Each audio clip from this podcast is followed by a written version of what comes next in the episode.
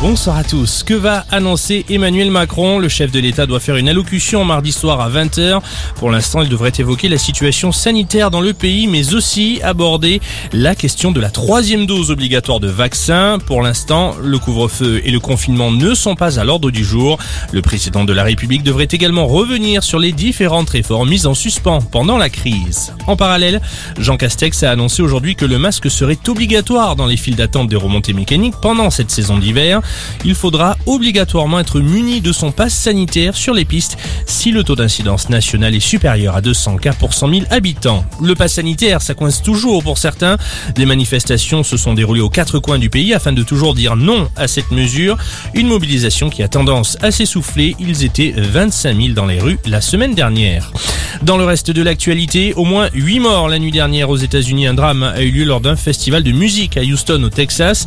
Un mouvement de foule et de panique en serait à l'origine. Plus de 300 personnes ont été blessées pendant cet événement selon les autorités locales. Une enquête a par ailleurs été ouverte. Alexandre Benalla va faire appel de sa condamnation. L'ancien chargé de mission de l'Elysée a été reconnu coupable de violences volontaires en réunion, port d'armes prohibé et usage de passeports diplomatiques par le tribunal de grande instance de Paris hier. Il a écopé de trois ans de prison dont un enferme suite aux violences commises contre un manifestant le 1er mai 2018 à Paris. Equance vendu à Bouygues pour 7,1 milliards d'euros. La filiale d'Engie qui regroupe des services techniques comme la climatisation, le chauffage ou encore le numérique avait été mise en vente début septembre. Selon le géant de l'énergie, Bouygues s'est engagé à créer 10 000 emplois sur 5 ans.